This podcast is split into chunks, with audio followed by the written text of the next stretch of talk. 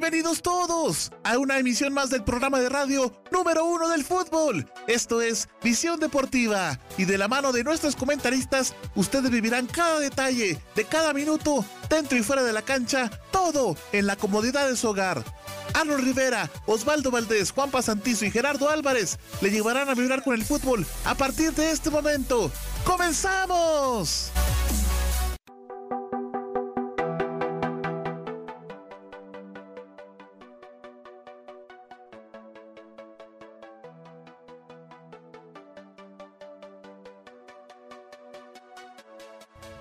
Estimados amigos de Visión Deportiva, muchísimas gracias por estar una vez más con nosotros acá en el programa de Visión Deportiva Radio. Es un gusto saludarles a través de los micrófonos de Visión Deportiva. Muchísimas gracias por estar con nosotros. Bienvenidos y bienvenidas a una emisión en vivo y en directo de Visión Deportiva Radio este 21 de agosto del 2020, viernes, listos para pues llevarles a ustedes lo mejor del fútbol. Así es que vamos a dejar a Juanpa para que nos dé la bienvenida a todos. Juanpa, bienvenido a Visión Deportiva. ¿Qué tal? ¿Cómo están compañeros? Para mí es un gusto estar aquí nuevamente con todos ustedes. Espero que estén teniendo un bonito día y principalmente ahorita una bonita noche. Hoy les traemos un programa muy cargado, así relacionado con todo lo que tiene que ver el fútbol, recordando de que hace vivieron las semifinales de la Champions League y la gran final de la Europa League.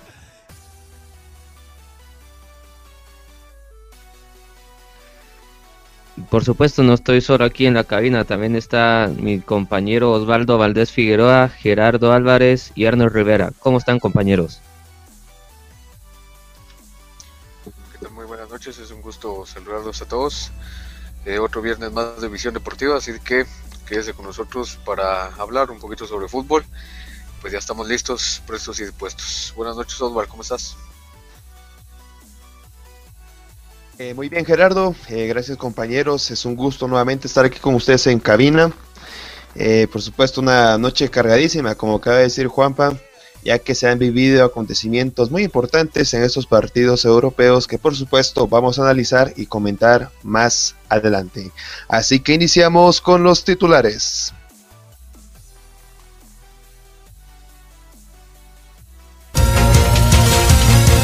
Estos son nuestros titulares. Visión Deportiva.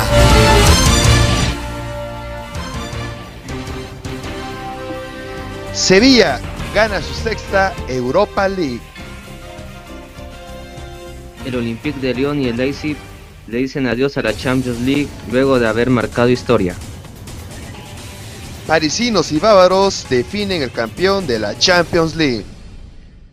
Se cumplen ocho años desde el histórico partido entre el Xelajú Mario Camposeco y las Chivas de México. En la Liga MX traemos lo más importante. Nuevo formato de la CONCACAF para clasificar a Qatar 2022. Ya tenemos el grupo, los rivales y el calendario de partidos rumbo al Mundial de Qatar 2022, por supuesto, de nuestra selección nacional, la bicolor guatemalteca. Y empezamos.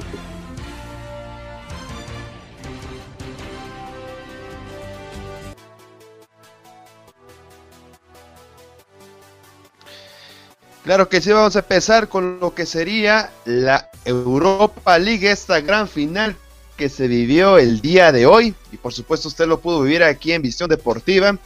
Un encuentro donde se estaban chocando eh, dos equipos, uno de Italia y el otro de España, que bueno, en mi punto de vista llegaron de una excelente forma, tanto de el Inter de Milán, que había llegado de ganarle cinco goles a cero al Shakhtar de, Ucrania, mientras el Sevilla le ha ganado dos goles a uno, le costó un poco y por supuesto rascando un poquito lo que era el muro para poder saltarlo, al Manchester United de Inglaterra. Dos escuadras diferentes que por supuesto llegaban a este duelo. Eh, por un lado teníamos al Inter de Milán que está comandada en la parte delantera por eh, el gran Romelo Lukaku, este jugador de nacionalidad belga. Y por otro lado tendríamos eh, a los delanteros, bueno en este caso el delantero holandés que es Luke de Jong. Que pensábamos que iban a ser muy, muy importantes y así lo fue por el delantero de Sevilla que es Luke de Jong que anotó en dos ocasiones en este, en este encuentro el día de hoy. mientras Romelo Lukaku, Lukaku perdón, también anotó en dos ocasiones, solamente que una lamentablemente fue en contra, la, la otra anotó del tiro, del tiro de 12 pasos, del tiro penal y con lo cual por supuesto tendríamos el, siguiente resultado que fue de 3 goles a 2 que le favoreció totalmente al conjunto de Jürgen eh, Lopetegui, este entrenador eh, español, sobre la escuadra del italiano Antonio Conte. Los goles eh, fueron anotados al minuto 12, minuto 33 y minuto 74. Al minuto 12 fue un, una llegada por la parte derecha donde, si no estoy mal, Sergio Reguelón llegó a hacer este gran centro y por supuesto Luke de Jong la, la cabeció y venció lo que fuera la portería de Samir Handanovic. Al minuto 33 nuevamente Luke de Jong en un tiro libre donde realizó lo que fue por la parte derecha el argentino Ever Banega, que por supuesto este fue su último encuentro con el club sevillista, luego de estar prácticamente siete años, siete temporadas con este, con este club español, que fue prácticamente un jugador icónico. Y qué mejor forma de despedirse del fútbol español que ganando otra UEFA, perdón, otra Europa League. A minuto 33, como venía comentando, llegó lo que fue Ever Banega, un gran centro. Cuando llegó en la parte izquierda. ¿Quién cree? No, ni menos que Luke de Jong. Minuto 33, totalmente bañó al portero eh, Handanovic. Eh, luego de esto, a minuto 74, lo que le venía comentando, una jugada totalmente desafortunada de Romelu Lukaku. Eh, puso el pie para interrumpir lo que era la dirección del balón, pero lastimosamente ese, este desvío le llegó lo que fue el fondo de la red para poner el 3 goles a 2. Mientras que por el lado del Inter de Milán, anotó Romelu Lukaku luego de una jugada, bueno, la, la primera jugada totalmente en peligro del Inter de Milán en el área eh, cubierta por Jesnir eh, Bono, este portero marroquí de, Sevilla, donde le, le favorecieron, le, le lo que fue el pie derecho de Lautaro Martínez, cayó en el área y bueno, el encargado de ejecutar este tiro fue Romelu Lukaku, esto fue el minuto 5. Mientras que al minuto 35, dos minutos después del segundo gol del Sevilla, llegó Diego Godín, el charrúa. Nuevamente por lo que fue un tiro libre. Eh, prácticamente fue un calco del segundo gol del conjunto sevillano.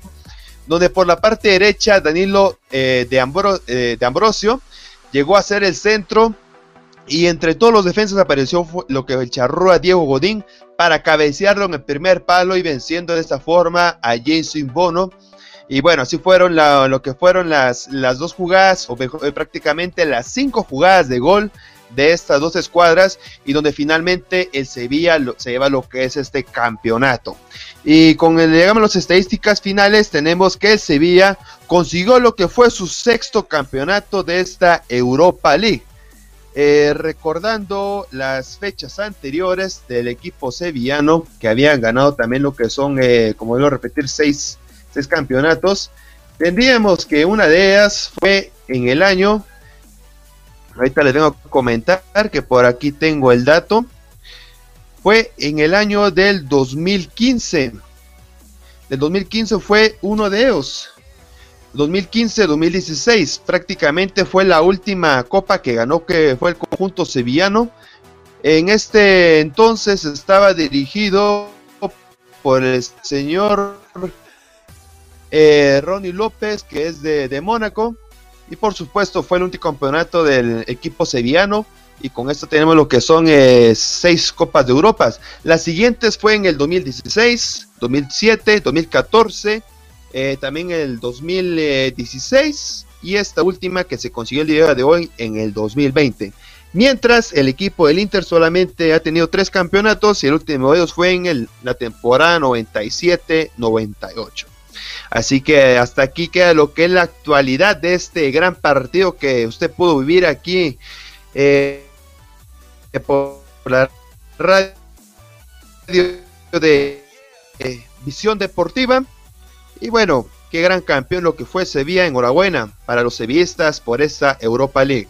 ¿Qué les parece, compañeros, aquí en cabina, este gran partido que se dio el día de hoy?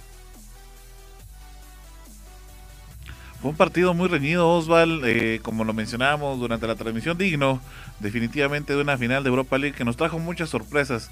Al principio fue un partido eh, de alguna manera accidentado, pausado, en donde no se veía incluso eh, mucha situación de reacción. Sin embargo, al minuto 5 cayó muy temprano aquel penalti Osval eh, en contra del, del, Sevilla que ponía el Inter a ganar, como bien lo mencionás. Y bueno, de ahí en adelante todo fue de ida y vuelta.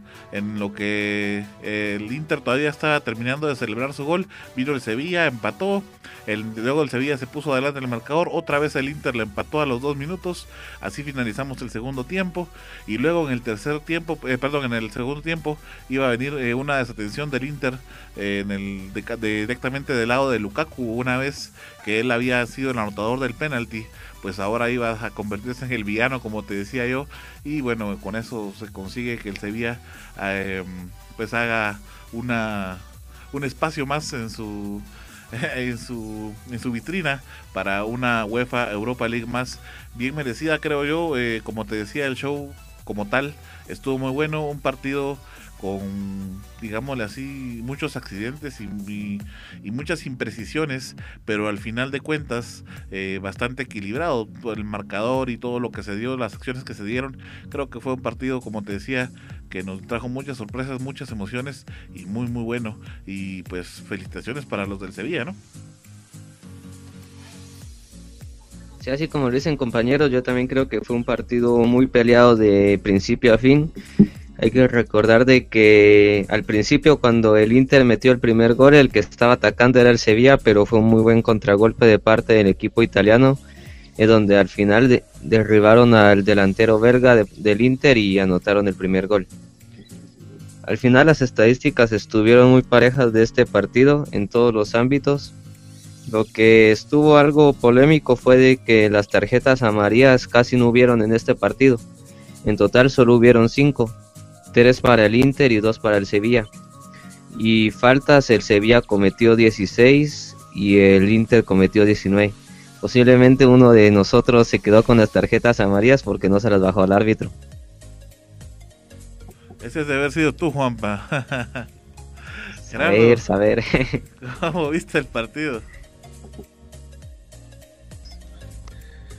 Eh, pues, para serles sinceros, compañeros, no tuve la oportunidad de poderlo observar en vivo, pero este vi los resúmenes y pues la verdad que sí, como lo decía Arnold, un partido bastante interesante. Creo que al final eh, el Sevilla es un merecido campeón eh, como decía Osval, eh, pasar por encima del, Manchester, aunque por supuesto sabemos el equipo de, el, equipo que es el Manchester United, el tipo de rival que significa el Manchester United en Europa y que el Sevilla haya pasado haciendo un buen partido, aunque rescatando el, el resultado al final. Pero me parece merecido. Yo les decía en el en el programa anterior de que me parecía sorprendente lo que hacía Lukaku, un jugador para mí excepcional. Y por supuesto, eh, me olvidaba mencionar la, la pareja tan eh, importante que hacen con Lautaro Martínez, ¿no? que también es un delantero con muchas cualidades, con muchas capacidades. Y en realidad eh, un partido por demás interesante, un partido eh, que se queda también en la historia de la, de, la, de la Europa League y que creo que tiene a un digno campeón, tiene a un merecido, eh, a un merecido campeón ahora. Y bueno, qué bien por el Sevilla, ya será para otra ocasión para el Inter. Y bueno, eso es todo mi comentario.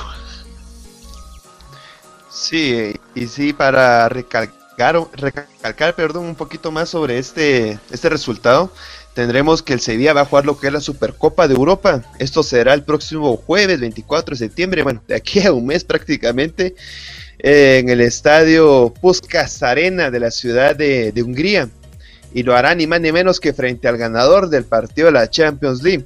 Así que tendremos una Supercopa que podría ser entre el Sevilla contra el PSG, o en el otro panorama sería entre el Sevilla y el Bayern Múnich, que por supuesto será un partido muy cardíaco, amigos. Y bueno, a la espera a ver qué es lo que pasa con esta información que nos trae Arnold. Gracias Osval, sí es importante lo que mencionas y bueno, se daban dos escenarios y esto es la razón por la cual tenemos nuestro siguiente segmento que es dedicado directamente a la UEFA Champions League. Les comento entonces que el día martes 18 eh, de agosto se, se vivió un interesantísimo encuentro entre el RB Leipzig y el Paris Saint-Germain, dos grandes equipos que llegaron a la semifinal de la Champions League y bueno, que solamente uno de ellos iba a pasar a una de las llaves para ser el gran finalista que bueno, sabemos que se va a jugar este partido el próximo domingo a la una del mediodía y por supuesto usted lo va a tener acá en Visión Deportiva. Este partido fue muy interesante, aunque hubo un, un solo equipo eh, que arrasó, digamos de así, eh, que tuvo el control total del, partido eh, y que por supuesto puso las cartas sobre la mesa desde el inicio. Al minuto 13, Marquinhos del Paris Saint Germain anotaba el primer gol eh, Di María encontraba la segunda anotación al minuto 42 y al minuto 56 ponían la firma para el final del encuentro a través de Bernat, eh, este jugador muy interesante también de parte del Paris Saint Germain. Los que estuvieron eh, ausentes fueron Neymar y Mbappé. En el caso de Neymar, pues dos balones los estrelló en el arco y a Mbappé le anularon un gol. Esto se da, eh, fueron todas las ocasiones que tuvieron, tuvo entonces el Paris Saint Germain de alguna manera, eh, como bien se los comentaba, eh, pues tuvieron a bien manejar el, el, partido en su totalidad. A pesar de eso, eh, es muy interesante hasta dónde llegó Leipzig, marcó y escribió la historia de la UEFA Champions League al llegar a esta gran semifinal. Déjenme comentarles que las tarjetas amarillas que se vieron en ese encuentro fueron tres para el Leipzig y solamente una para el Paris Saint Germain. en el caso de Kim Pembe, el jugador que se salió eh, amonestado por parte del Paris Saint Germain. Eh, y bueno, de ahí las estadísticas marcaron un 58% de tenencia del balón para el Paris Saint Germain contra un 42% del Leipzig. Eh, claro y contundente el manejo que tuvo el PSG de parte de para el encuentro. Eh, fueron un total de 5 tiros desviados los que hizo el Leipzig y solamente 3 a puerta. Mientras que los tiros totales que hizo el Paris Saint Germain fueron 13 en total. 9 de ellos fueron directo al arco y fueron solamente cuatro los que se fueron desviados, por lo cual los disparos bloqueados, eh, en este caso las paradas de parte de la defensa y el portero fueron tres por parte del Leipzig, perdón, por tres del Paris Saint Germain y seis paradas que hizo, eh, o más bien que tuvo que intervenir el portero del Leipzig. Fue un arrase total de parte del París Saint Germain. Fueron 646 los pases que completó el París contra 458 que hizo el Leipzig. Y eh, los datos curiosos fueron que al final el Leipzig hizo un total de 24 faltas en el partido, mientras que el Paris Saint Germain solamente completó 13. Es por eso el balance de tarjetas amarillas tan grande, 3 a 1, pues sí, fueron bastantes las tarjetas amarillas recibidas por el Leipzig. Finalizó el encuentro, el Paris Saint Germain entonces es la primera llave que como se completó, o más bien el primer equipo que pues pasa a la gran final de la Champions League. ¿Cómo vieron este partido, mis estimados compañeros? Sí, un gran, gran encuentro. Eh, bueno, al inicio, los primeros minutos, se miraba que iba a ser un, un, encuentro donde iba a ser durísimo y muy difícil para lo que es el conjunto parisino, donde no se veía por dónde Neymar o Di María podían ingresar. Pero bueno, en, transcurrir del tiempo, de los minutos, eh, ellos dos fueron los protagonistas finales de este encuentro, ¿verdad? Donde Di María pudo anotar lo que fue su gol, Neymar pudo asistir y lo más curioso es que Marquinhos nuevamente anotó.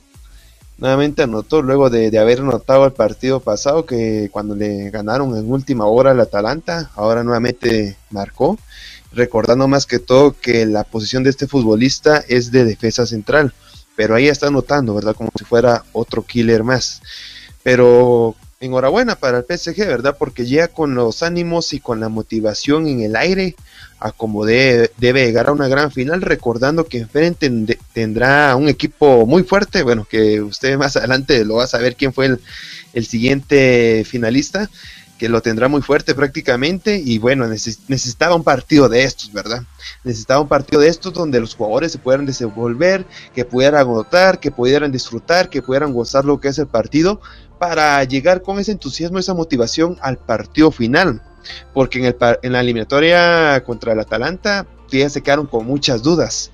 Eh, pensando así como que qué va a pasar, por qué llegamos hasta esta instancia, será que nuestros jugadores todavía no se están comprendiendo de mejor manera en estos eh, tipos de partidos, pero en mi punto de vista en este partido contra Leipzig despejó todas las dudas que tenían los aficionados y por supuesto los equipos eh, rivales. Y en esta ocasión el otro finalista que ya, ya vio cómo está jugando el Paris Saint Germain en estas instancias, ¿verdad? Sí, Osval, y el, rival que mencionaron, lo vamos a platicar en estos instantes, fue el ganador del siguiente partido que se jugó el día miércoles 19 de agosto, también a la una del mediodía. En este caso se jugaba un gran partido entre el Olympique de León y el Bayern de Múnich. Eh, en este caso fue un partido un poquito más equilibrado, o por lo menos empezó un poquito más equilibrado. El Olympique de León trató de sobremanera y en mucho, mucha parte del primer tiempo de mantenerse eh, al nivel del Bayern de Múnich.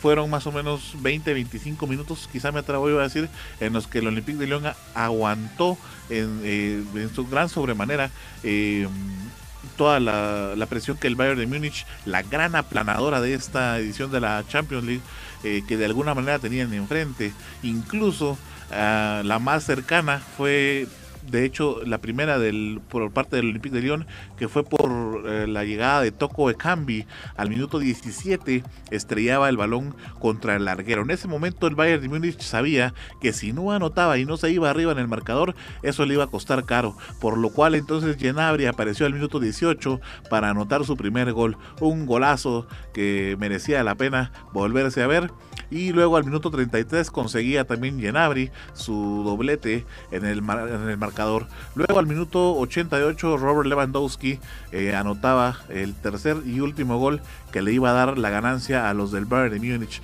Coutinho fue eh, quien recibió un gol anulado por fuera del lugar. Tarjetas amarillas no hubo en este partido para el Bayern de Múnich, solamente hubo tres para el Olympique de Lyon, un partido bastante limpio, bastante eh, podría decir yo, con un muy buen ritmo de partido para que, se, para que ustedes entiendan mejor y puedan eh, tener una idea más o menos de cómo estuvo este gran encuentro. Al final de cuentas, se tiene que un 66% de la posesión la tuvo el Bayern de Múnich contra un 34% de León. Esto es claro porque, como les decía, más o menos fueron como 20-22 minutos los que León eh, mantuvo un ir y venir del, del balón y luego ya el Bayern de Múnich se encargó totalmente solamente de mantener el control del mismo. Eh, los tiros fueron 9 del Olympique de Lyon contra 12 del Bayern de Múnich, de los cuales 6 fueron tiros desviados para Lyon y 3 directos al arco, mientras que de los 12 que hizo el Bayern de Múnich fueron 8 los tiros a puerta y 4 los tiros desviados. unos números bastante buenos eh, para un partido que ya prácticamente se, pues, se, sabía o más bien llevaba como favorito al Bayern de Múnich. Eh, fueron un total de 647 pases los que hizo el Bayern de Múnich contra solamente 328 los que completó el Olympique de Lyon. Y bueno, con eso dejamos de contar. Finalmente entonces el Bayern de Múnich consigue eh, pasar a la gran final como merecedor y se va invicto eh, hasta esa gran final. Y si es que llega a quedar campeón, va a quedar como el equipo invicto de la temporada eh, 19-20 de la UEFA Champions League. Eh, y bueno, un, va a quedar también como el equipo aplastante, el, equipo, el equipo arrollador de esta edición de la UEFA Champions League, compañeros. Y es que la verdad que hay que mencionarlo, la capacidad que está demostrando el Bayern de Múnich es impresionante en realidad lo que hace todo el equipo en conjunto. Por supuesto que las individualidades son importantes, pero en el Bayern de Múnich se nota mucho el, trabajo en conjunto que hacen, ¿no? Y por supuesto es, relevante lo de Lewandowski, por ejemplo, que es un superdelantero. Y me parece que llega a la final, a mi forma de ver, un poquito mejor que el Paris Saint Germain, que ya sabemos que tuvo algunos eh, contratiempos, llamémoslo de esa manera, en sus partidos para llegar a la final, eh, cuando el Bayern pues tuvo un paso más firme en esta trayectoria. Sí, así como lo dicen compañeros, creo que este partido fue al principio parejo. Hay que recordar de que el delantero de Lyon, Memphis Depay, tuvo una oportunidad muy clara, si no estoy mal, en los primeros cinco minutos cuando le dieron un pase filtrado en largo y él estuvo en un mano en mano contra el portero del Bayern Múnich, Manuel Neuer, que lastimosamente para el delantero de Lyon, el portero del Bayern Múnich achicó muy bien el espacio y mandó para afuera el tiro respectivamente. Creo que estos espacios que deja el Bayern son muy importantes y el Paris Saint Germain lo sabe aprovechar en la final, pero ya veremos qué es lo que puede pasar. Gracias, Juanpa. Y bueno, entonces eh, con eso tenemos la gran final de la UEFA Champions League que será el próximo domingo, 23 de agosto a la una del mediodía también. Usted recuerde que lo va a poder vivir acá por Visión Deportiva. Eh, vamos a platicar un poquito cómo es que llegan entonces estos eh, equipos a esa a esta final, perdón. Vamos entonces a platicarles que bueno, los últimos enfrentamientos eh, que ha tenido el Bayern de Múnich y el PSG. Ha ganado cinco veces el, el, PSG y solamente ha ganado cuatro veces el Bayern de Múnich. Pero las últimas dos veces las ha ganado el Bayern de Múnich por el mismo marcador 3 a 1. La primera fue el 5 de diciembre del 2017, también en Champions League, y la última fue el 21 de julio de 2018, también en este caso fue eh, una Copa Internacional de Campeones. Eh, estos son los últimos dos registros que se tienen. El anterior, si regresamos un poquito más en la historia, vemos que el 27 de septiembre de 2017 también se enfrentaron y en este caso ganó el Paris Saint Germain por 3 a 0. El 18 de octubre del 2000 jugó el Bayern de Múnich contra el Paris Saint Germain en Champions League también y eh, ganó el Bayern de Múnich por dos goles a cero. Y el 26 de septiembre del 2000 le ganó el Paris Saint Germain al Bayern de Múnich 1 por 0. Esos son eh, los registros que se tienen de, de la final, bueno, previo a la final que se va a vivir este domingo, ¿verdad Gerardo? Sí, y las estadísticas muestran que son equipos muy parejos y sobre todo eh, en la presente temporada, ¿no? El, hablando directamente de la UEFA Champions League, el Paris Saint Germain lleva con cuatro victorias y un empate y el Bayern de Múnich llega con cinco victorias al hilo, entonces la verdad que vemos que están bastante parejos. Eh, el Bayern de Múnich eh, muestra cierto eh, eh, cierta relevancia porque tiene 42 goles a favor en la temporada y solo 8 en contra, entonces eso es algo bastante relevante. Hablemos un poquito sobre los datos que nos trae y nos tiene esta interesante final de la Champions League que, bueno, recordemos de que de principio esta final se tendría que jugar por ahí por eh, mayo. Eh, directamente en el país de eh, Turquía por, las condiciones de, la pandemia y toda esta situación de la nueva normalidad y, y pues los todo lo que nos está dejando la pandemia de este año a, en general pues eh, la UEFA decidió eh, mover la fecha y la localidad en donde se iba a jugar la final y pues la trasladó al estadio Talus de Portugal el estadio que se encuentra en Lisboa. Este estadio que recordemos eh, fue el que albergó la final del 2010 cuando se enfrentaban el Real Madrid y el Atlético de Madrid en aquel polémico gol de Ramos en los últimos minutos para alargar el partido. Es un estadio que tiene capacidad para 64 mil aficionados y está catalogado como un estadio de élite dentro de la, en la categoría 4 y que por supuesto eso es lo que le permite albergar finales tan importantes como esta de la UEFA Champions League. Así de que esos son los dos equipos que llegan a la final, el Paris Saint Germain con figuras importantes como Neymar, como Mauro Icardi, como Mbappé, eh, Bayern de Múnich con figuras relevantes también en el fútbol actual y en el fútbol europeo, como Robert Lewandowski, que sabemos que es un killer impresionante para jugar, eh, Gerard Müller, que también es un buen jugador, y bueno, hay eh, jugadores jóvenes como este Davis, el canadiense, que creo que está haciendo las cosas de manera impresionante, y pues Kimmich, que es otro que vale la pena resaltar eh, dentro de las dentro de la formación del Bayern de Múnich.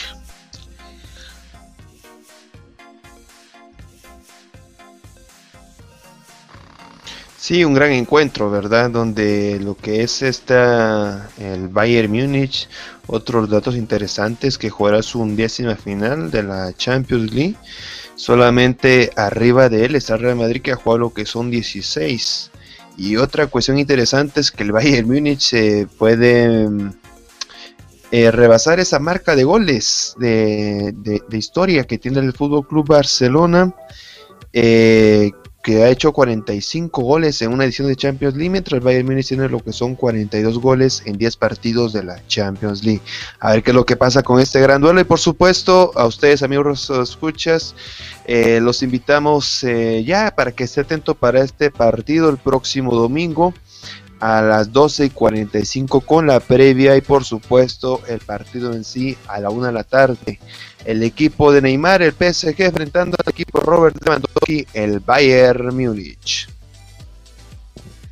Sí, otro de los datos importantes de esta gran final es de que el delantero del Bayern Múnich lleva lo que son 15 goles, es decir, de que está solamente a dos goles de igualar el récord histórico que hizo Cristiano Ronaldo en la temporada 2003-2014 anotando 17 goles.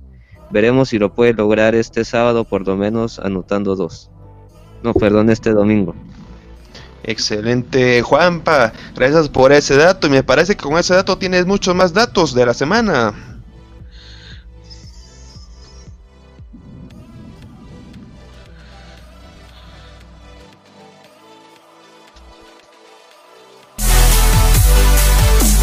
Es momento de echar un vistazo a la historia del fútbol. Esto es Memorias de Visión Deportiva.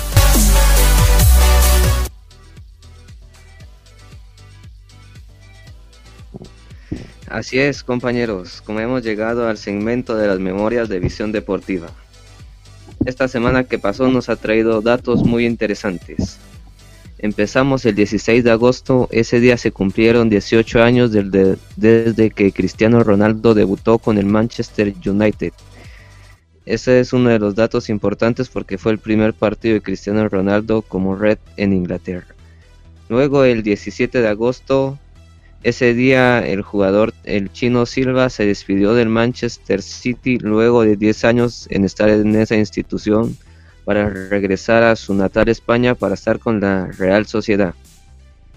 El 18 de agosto el Paris Saint Germain se clasifica por primera vez a una final de la Champions League. El 19 Robert Lewandowski llegó a su quinceavo gol en la temporada de la Champions League a dos del récord histórico.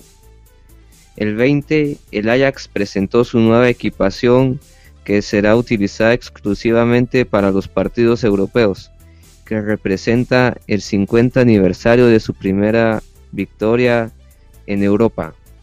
Y finalmente hoy 21 se cumplen 8 años desde aquel histórico partido entre el Xerajú Mario Camposeco y las Chivas donde ganó el Xerajú Mario Camposeco 1-0 con el gol de Edgar Chinchilla.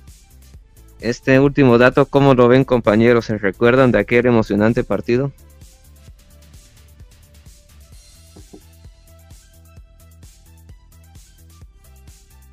Sí, por supuesto que sí. Recuerdo la emoción que se vivía en, en, aquellos días de, de, estos encuentros que iba a tener el Shelahu a nivel internacional y recuerdo que eh, generaba mucha expectativa porque pues, se sabía de que, por supuesto, las Chivas siempre han sido un equipo grande, no solo de México, sino de el fútbol latinoamericano. Y la verdad es que fue un partido bastante interesante. Me recuerdo a un Kevin Arriola deslumbrante por aquellos ayeres, a un Edgar Chinchilla muy preciso, jugadores bastante importantes como Alan Alemán. Eh, eh, los costarricenses que estaban en ese tiempo, creo que estaba eh, Fernando Arturo Patterson también, este, aún a pesar de que ya estaba veterano por, en aquellos tiempos, pero hizo excelentes tapadas. Y sí, eh, un bonito recuerdo que me parece importante mencionar dentro de la historia del club. Me parece importante también que se tome como ejemplo para lo que se quiere o lo que se pretende en las temporadas venideras. ¿no?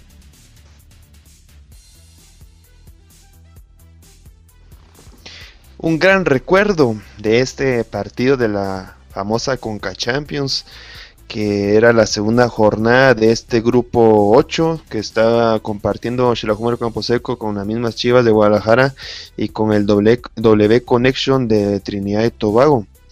Eh, sí, un recuerdo esos, esos encuentros para, para ese año, luego de la añorada quinta luna que está en el escudo.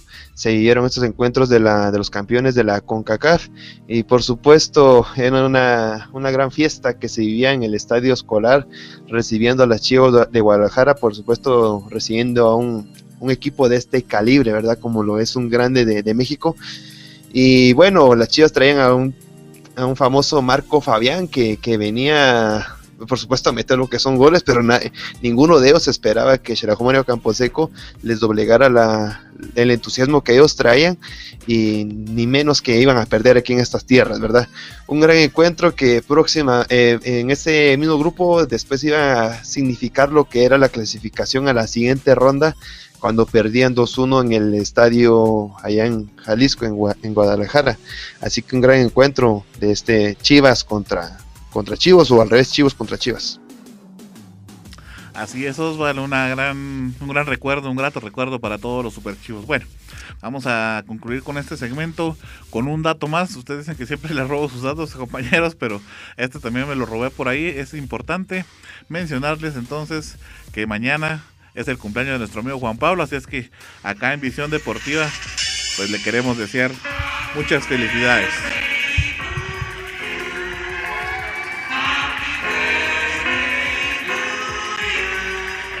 Felicidades Juanpa y esperamos el pastel. Claro que sí compañeros, muchas gracias. Saben que los aprecio mucho y por supuesto que ahí les voy a dejar su pastel. Vos a mi dirección, ahí está mi pastel, buena onda. Muchas felicidades Juanpa, a seguir adelante. Bueno, con eso nos vamos entonces a la pausa. Quédese con nosotros, ya volvemos. Felicidades Juanpa. Tapo verde tuyo.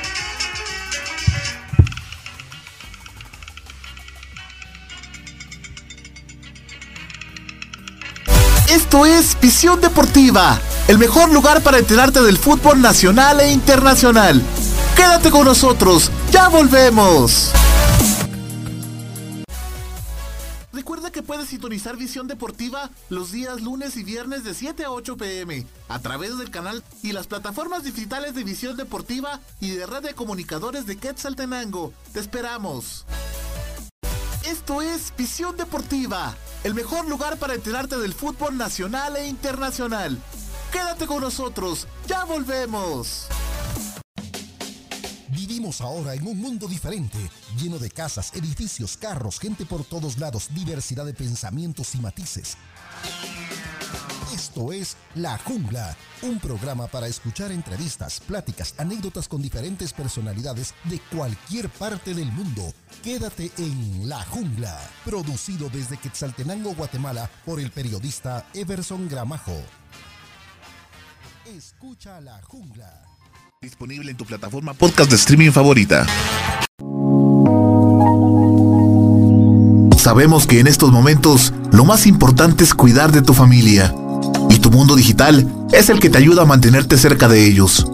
Por eso, cuida de los tuyos y deja los problemas con la tecnología en manos de Global Tech, que te ofrece reparación y mantenimiento de todo tipo de computadoras, tablets y celulares, venta de repuestos y accesorios, películas, programas y sistemas operativos, música, audiolibros, libros digitales y cursos en línea venta de cuentas de Netflix, Amazon Prime, Spotify Premium y también contamos con asesoría técnica y diplomados para que sigas en formación y la realización de spots publicitarios en audio y video y todo lo relacionado a diseño gráfico y publicidad. Búscanos en Facebook como www.facebook.com diagonal Global Tech Shella o llámanos o escríbenos en WhatsApp al 4444 9810. Global Tech, soluciones tecnológicas digitales a tu alcance. Noticias locales, nacionales e internacionales. Entrevistas, economía, familia, farándula, deportes y todo el acontecer nacional e internacional. Todo esto de la mano de comunicadores periodistas de amplia experiencia y recorrido, unidos para llevarle la verdad de los hechos en tiempo real. Red, de comunicadores de Quetzaltenango. Red de comunicadores de Quetzaltenango. Red de comunicadores de Quetzaltenango. Síguenos en Facebook y comienza a estar enterado de todo. Gracias por continuar en nuestra sintonía. Esto es Visión Deportiva, el hogar del fútbol nacional e internacional.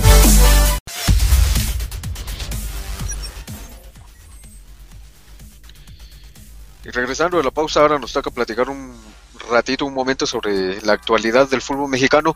Y es que se está jugando la jornada número 6. empezó el día de hoy, viernes 21 de agosto. De hecho, en estos instantes se está disputando el partido del Necaxa contra el Santos Laguna. Llevan 48 minutos del encuentro. Eh, Necaxa va cayendo eh, por el resultado de 1 a 0 por el momento. Para mm, el sábado 22 de agosto tenemos eh, interesantes encuentros. Uno de ellos, o bueno, tenemos dos partidos bastante interesantes. Uno es el, los Tigres contra los Pumas de la UNAM a las 6 pm y el encuentro del América contra el Monterrey a las 8 pm. Para el domingo 23 el Toluca se enfrentará a las Chivas del Guadalajara que acaban de cambiar de técnico. Se fue eh, el, entrenador eh, Tena y llegó Bucetich a dirigir a, las Chivas del Guadalajara. Eh, la clasificación en general eh, los primeros o los equipos que lideran el torneo mexicano está el América con 10 puntos, el Cruz Azul en el segundo puesto con 10 puntos igual, el León está en la tercera posición con 10 puntos de, la misma manera, los Pumas están en la cuarta casilla con 9 puntos, el Toluca en la quinta posición con 9 puntos y los Tigres en la sexta con 8 puntos. Eso es todo de la Liga MX compañeros.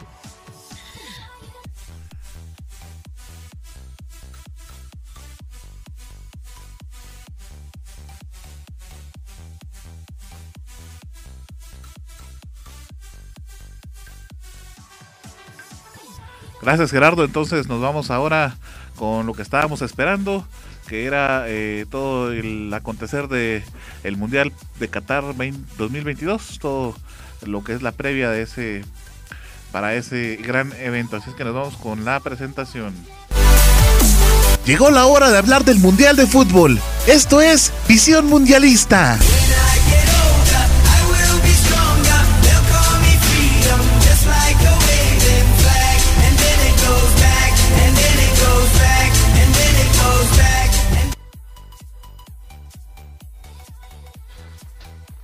Así es, estamos con esta, lo que es la, el rumbo a Qatar 2022, precisamente en el área de CONCACAF. Bueno, aquí ya se cambió totalmente lo que es el formato camino a Qatar 2022, lo cual se compone de lo que son tres rondas. La primera ronda, déjenme comentarles, se va a jugar desde que es octubre a noviembre de 2020, donde se van a hacer lo que son un total de, déjenme decirles, de cuántos grupos, de seis grupos, de, con las 30 selecciones. Los grupos se van a hacer desde lo que es el ranking de FIFA, eh, precisamente en la CONCACAF, del número 6 al número 35. De estos grupos van a jugarse lo que son cuatro partidos, dos de local y dos de visita, así que solamente va a jugar lo que es una vez con cada selección, en este caso eh, la selección de Guatemala, por supuesto. Y luego de esto pasan a la siguiente ronda que se va a jugar en marzo de 2021. Van a clasificar los primeros lugares de cada grupo y quedan de la siguiente forma. Aquí se va a ver partido de ida y vuelta. El primero del A con el primero del F, el primero del B contra el primero del E y el primero del C contra el primero del D. Los ganadores de esta eliminatoria directa que será de ida y vuelta pasan a la tercera ronda. En la tercera ronda ya están esperando las cinco eh, mejores selecciones de la CONCACAF, eh, del ranking FIFA precisamente, y ahí se unen las tres selecciones que van a clasificar. Aquí en esta ronda va a jugar lo que es una octagonal y se van a jugar de partidos de ida y vuelta. Los partidos serán en junio 2021, en septiembre, octubre y noviembre siempre 2021 y finalizarán en enero y marzo del 2022. Solo para recalcar que los primeros tres lugares clasificarán al Mundial de, Qatar y el cuarto lugar jugará un repechaje intercontinental que aún no, no decide la FIFA si se va a jugar contra lo que es eh, Sudamérica, Asia o también puede ser contra un equipo de Europa. Eso será en junio del 2022. 22 este partido de, de repechaje para clasificar siempre a Qatar. Así que hasta aquí sería la actualidad de cómo están las rondas ahora, precisamente en el área de CONCACAF, Arno.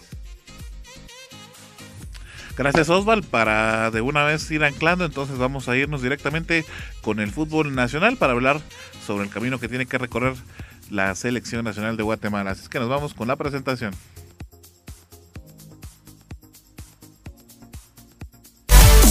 Ahora hablaremos del fútbol nacional. Esto es Visión Chapina. Es Guatemala, mi patria dorada. Por más que digan, ninguna es igual. Por mi honor que en el mundo no hay nada como esta linda tierra del Quetzal. De mi tierra chapina, muy orgulloso estoy a mucha honra, guatemalteco soy. Bueno, de este sorteo entonces que nos platicaba nuestro amigo Osval que ya se llevó a cabo. Eh, déjenme contarles que ya tenemos todos los grupos y Guatemala quedó entonces en el grupo C junto a Curazao, a San Vicente, las Granadinas, Cuba y las Vírgenes Islas Británicas. Este es entonces el grupo C con el que le tocó eh, a nuestra selección nacional y entonces los partidos que tiene que disputar la selección nacional quedan de la siguiente manera. El partido del número uno de local es ante Cuba. Este va a ser el miércoles 7 de octubre del 2020. Luego le toca un partido de visita, es en contra de las Islas Vírgenes Británicas. Esto va a ser el sábado 10 de octubre del 2020. Luego entonces le toca un partido de local contra San Vicente y las Granadinas. Eso va a ser el viernes 13 de noviembre. Y el partido de visita final va a ser entonces contra Curazao el martes 17 de noviembre del 2020. Había un dato que de una vez quiero dejar eh, puesto sobre la mesa, compañeros, para que podamos opinar sobre cómo está este rumbo eh, al Mundial para la selección guatemalteca. Y es que de las Islas Vírgenes, pues como es una, es parte de del, país británico. Entonces, eh, pues hay muchos jugadores que están siendo convocados y que ni siquiera conocen la isla. Y eso pues está causando un poco de polémica y un poco de dudas también con respecto a lo que pueda suceder con la selección nacional. ¿Qué piensan ustedes? Bueno, en realidad creo que se ve bastante complicado el panorama para la selección nacional. Este, creo que por los nombres de los equipos que conforman el grupo pareciera ser de que es un camino sencillo para la selección nacional, pero es todo lo contrario, ¿no? Lo que decía Sardos, eh, las convocatorias que se empiezan a dar. Y ciertamente es algo que, se, si bien es cierto, es un poco eh, complicado, quizás es, es un tema eh, que bueno, tiene ahí cierta discusión, pero en realidad Guatemala también lo está haciendo. Guatemala, ya sabemos, a Marini Villatoro está tratando de eh, buscar jugadores con nacionalidad guatemalteca o que tengan la posibilidad de tener la nacionalidad guatemalteca y que estén jugando en ligas extranjeras. Entonces, en realidad tampoco es algo eh, muy descabellado el hecho de que se esté haciendo. Pero, por ejemplo, hablemos de la selección de Curazao, que creo que es eh, quizá el rival a vencer, o si no es el rival a vencer, pues la selección más complicada que vemos. Eh, eh, que está dentro del grupo 6, por supuesto, sin demeritar también el trabajo que hacen los cubanos y eh, las Islas Británicas, ¿no?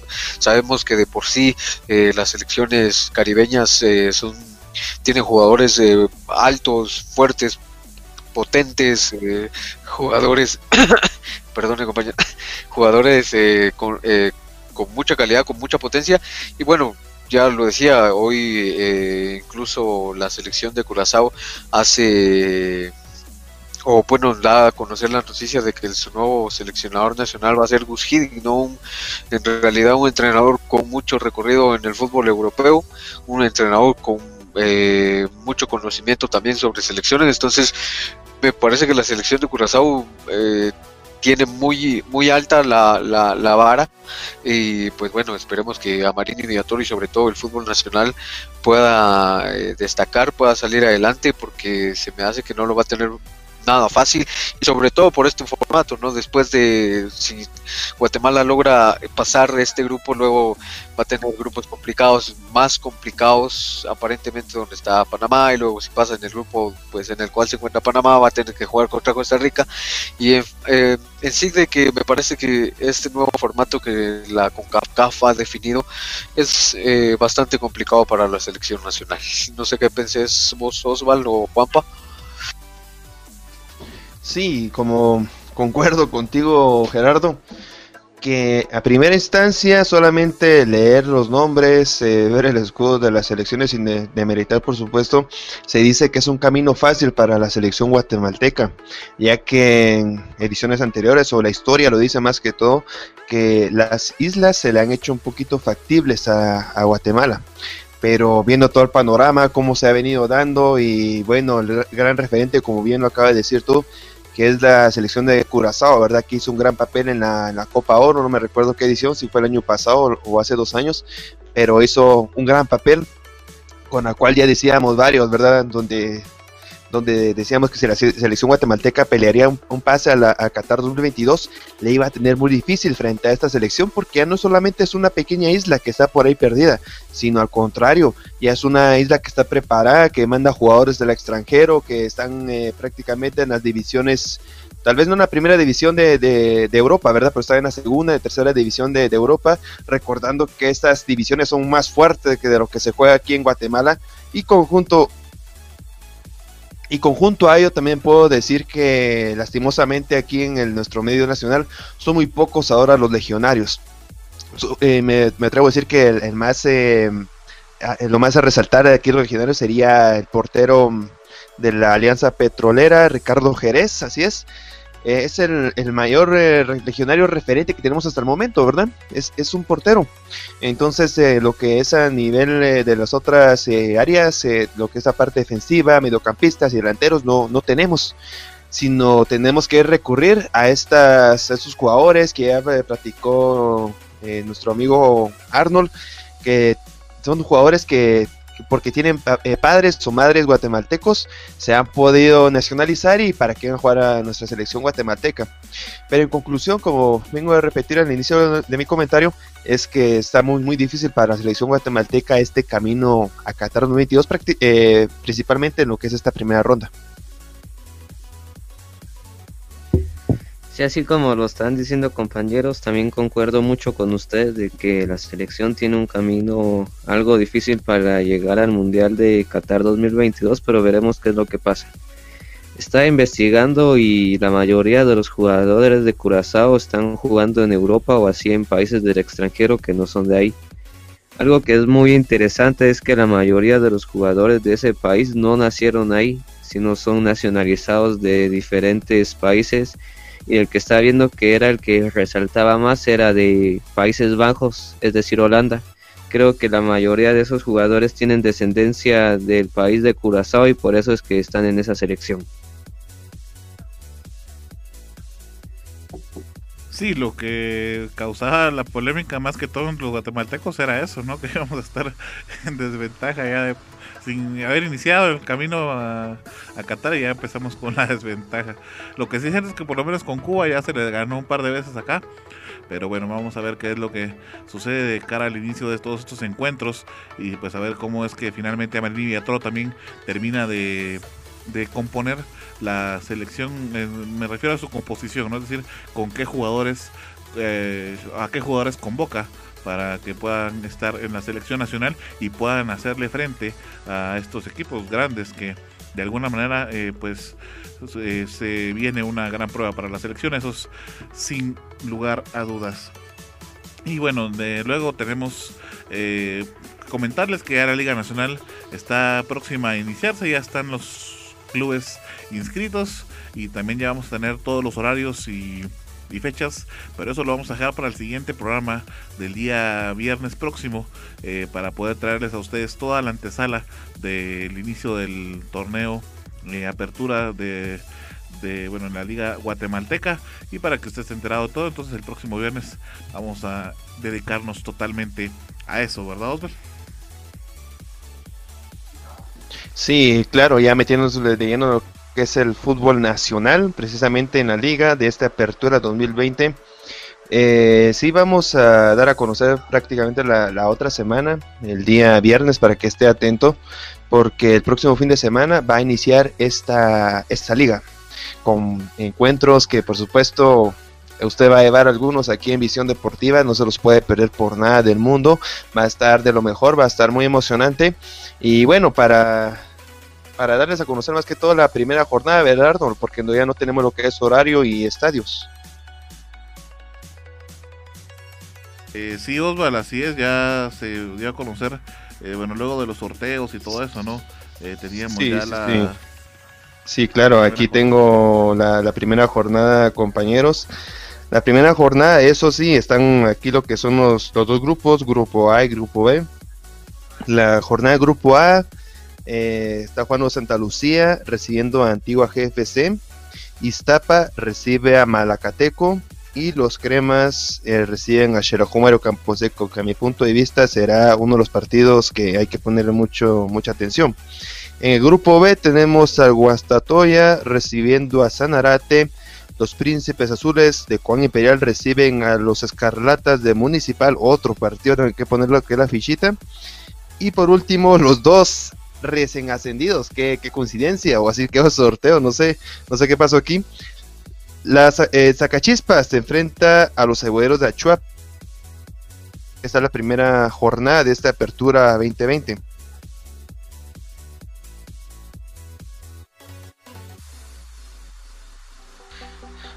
Eh, sí, eh, recordemos que sí, el nuevo formato también que presenta eh, la Liga Nacional se ve bastante interesante, como eh, si recuerdan, lo hacíamos mención en el programa pasado, algunos estarán de acuerdo, otros en desacuerdo, pero en realidad es lo que se tiene o las disposiciones que se tomaron eh, por parte de la Liga Nacional para eh, afrontar este el torneo de apertura 2020, así de que ya pronto, ya la próxima semana vamos a estar de lleno con la Liga Nacional que comienza de hecho el sábado 29, ya comienzan los partidos. Y por supuesto vamos a tener toda eh, la primicia aquí en Visión Deportiva para platicarla para pl platicarla ampliamente y brindarle todos los detalles eh, de lo que nos espera en esta Liga Nacional en el torneo de Apertura 2020. Sí, de algunas modalidades que están adoptando algunos equipos, que es eh, colocar siluetas de, de aficionados en las gradas, por ejemplo, ¿verdad? Eh, esto pues obviamente con el objetivo de recaudar algunos fondos porque sí eh, va a ser una, eh, un torneo que como va a ser a puerta cerrada pues tenga un poco de pérdidas incluso no para, para todos los equipos. Entonces pues el objetivo es que usted pueda comprar su espacio en esas figuras o en esas siluetas y bueno su rostro y su nombre van a aparecer en, en esas siluetas ¿verdad? son algunas de las cosas que se están implementando y que se van a vivir en este torneo un poco atípico pero bueno que al final reinicia nuestro fútbol y eso es lo que nos emociona bastante a todos creo yo Así es, Arnold, hablando de esas siluetas, eh, un poquito de, de, lo que son los superchivos prácticamente. Ya la junta directiva mandó lo que fueron los precios de cómo va a estar eh, estos eh, esta temática de, de las siluetas de, de, los aficionados. Dejen comentarles que sobre esto existen lo que son tres categorías. La primera de ellas es eh, la llamada corazón de chivo. En esta categoría eh, se pueden eh, obtener lo que es una mascarilla de siempre conmemorativa Campo Camposeco, un ticket, lo cual le proporcionan ahí lo que es la junta directiva y por supuesto la silueta en el estadio. Esto tiene un costo de 175 quetzales. La segunda categoría encontramos lo que es abonado superchivo fiel. En esta pueden obtener lo que es una bufanda oficial, el boleto electrónico coleccionable, una playera oficial de la temporada 2021 de la marca MR, la marca oficial patrocinadora de, del equipo Lanudo, y por supuesto la fotografía. Esto es para un costo de 450 quetzales.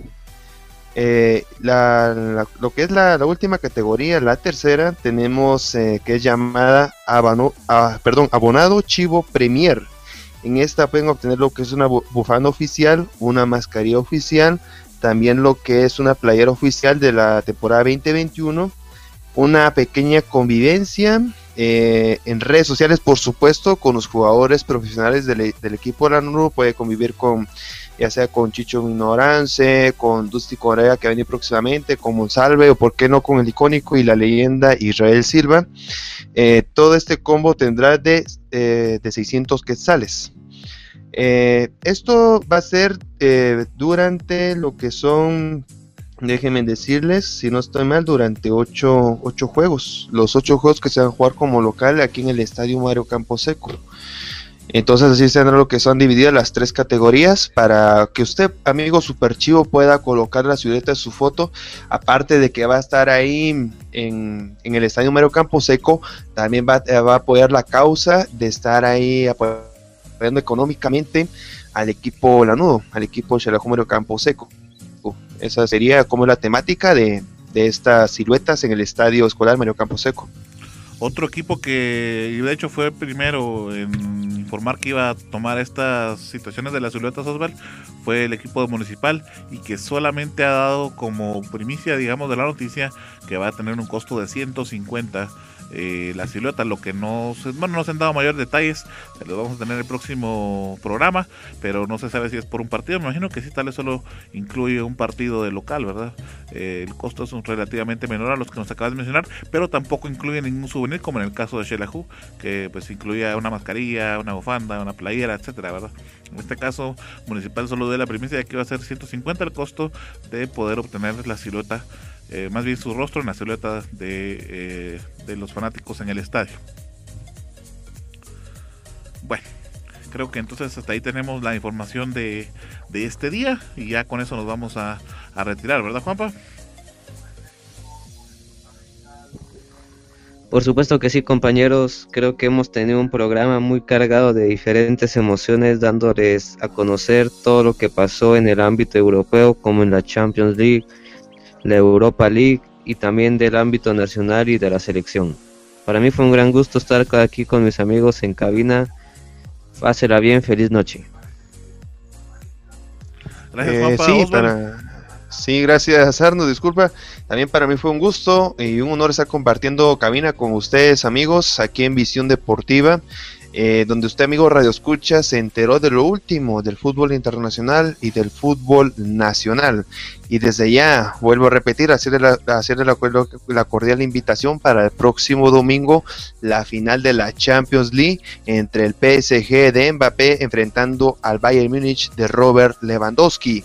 Recuerde que la previa inicia a las 12 y 45 para que el partido en sí eh, inicie a la 1 una de la tarde esto el día domingo, donde más que aquí en Visión Deportiva. Así que cuídese, amigo Radio Escucha, protéjase, un abrazo de gol y hasta la próxima.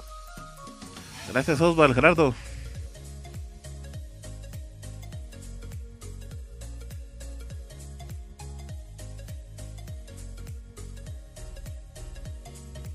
Bueno, por ahí tuvimos ya inconvenientes con nuestro amigo Gerardo. Eh, les dejo un saludo a todos ustedes oyentes y muchísimas gracias por haber estado con nosotros entonces en esta emisión de Visión Deportiva del viernes 21 de agosto. Los esperamos, como decía mi amigo Osvaldo, el domingo y no se vaya a perder el próximo Visión Deportiva, que será el viernes 28 viernes 28 de agosto tendremos entonces toda la previa de la Liga Nacional, así es que no se la vaya a perder, por favor, va a estar interesantísima. Muchas gracias, hasta la próxima.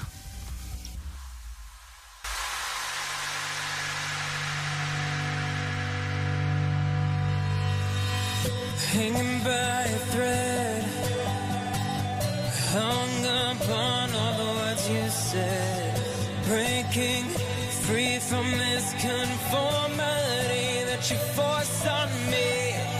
Everything I do is one big show. Gracias por haber estado con nosotros en una edición más de Visión Deportiva. Recuerde seguir informado a través de nuestras redes sociales en facebook.com diagonal Visión Deportiva Shela. Hasta la próxima. Visión Deportiva es parte de Red de Comunicadores de Quetzaltenango, producido por Global Production de Global Group Guatemala. Todos los derechos reservados.